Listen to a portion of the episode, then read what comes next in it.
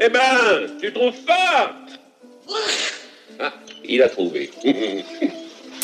Le bonheur n'est pas toujours dans le pré, ni l'amour d'ailleurs, et l'ineffable Alexandre Gartemp, dit le bienheureux, interprété avec tant de gourmandise par Philippe Noiret, en sait plus que quiconque quelque chose. Son quotidien est mené à la baguette par la grande, sa femme, jusqu'au jour où l'autre grande, la faucheuse, vient à passer par là.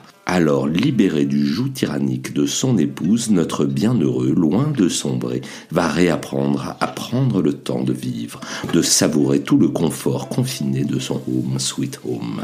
Et pour cela, sa recette est des plus efficaces. Quelques bouts de ficelle, des poulies, une pincée d'ingéniosité et son fidèle compagnon, le chien, suffisent pour avoir à portée de main, ou plutôt de lit, tout ce dont il a besoin pour être heureux.